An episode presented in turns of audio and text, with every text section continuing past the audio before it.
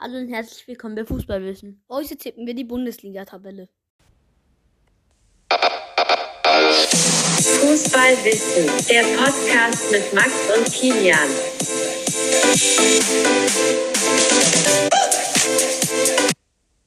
Auf der 18 ist Bremen, der Aufsteiger kann sich leider nicht halten. Auf dem 17. Platz ist Bochum. Obwohl die in dem Jahr davor 13. waren, werden die aufgrund des starken Wechsels und starken Mannschaften absteigen. Auf dem 16. Platz ist Augsburg. Sie holen nicht viele Spieler dazu und sind von der Mannschaft her nicht auf der Qualität wie die anderen. Auf dem 15. Platz ist Stuttgart. Wie letztes Jahr retten sie sich wieder knapp vor der Relegation.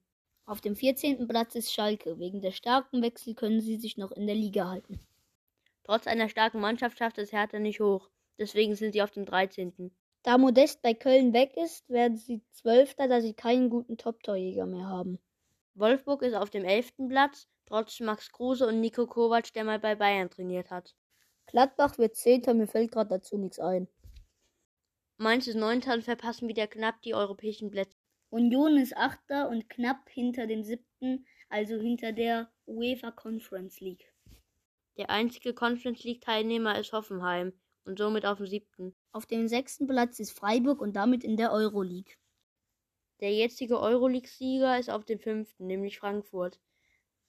Auf dem vierten Platz ist Leipzig und sie spielen damit nächste Saison Champions League. Auf dem vierten Platz ist Leverkusen.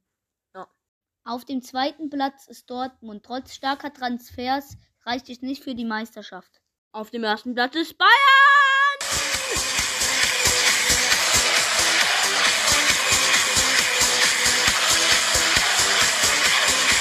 Was für eine Scheiße.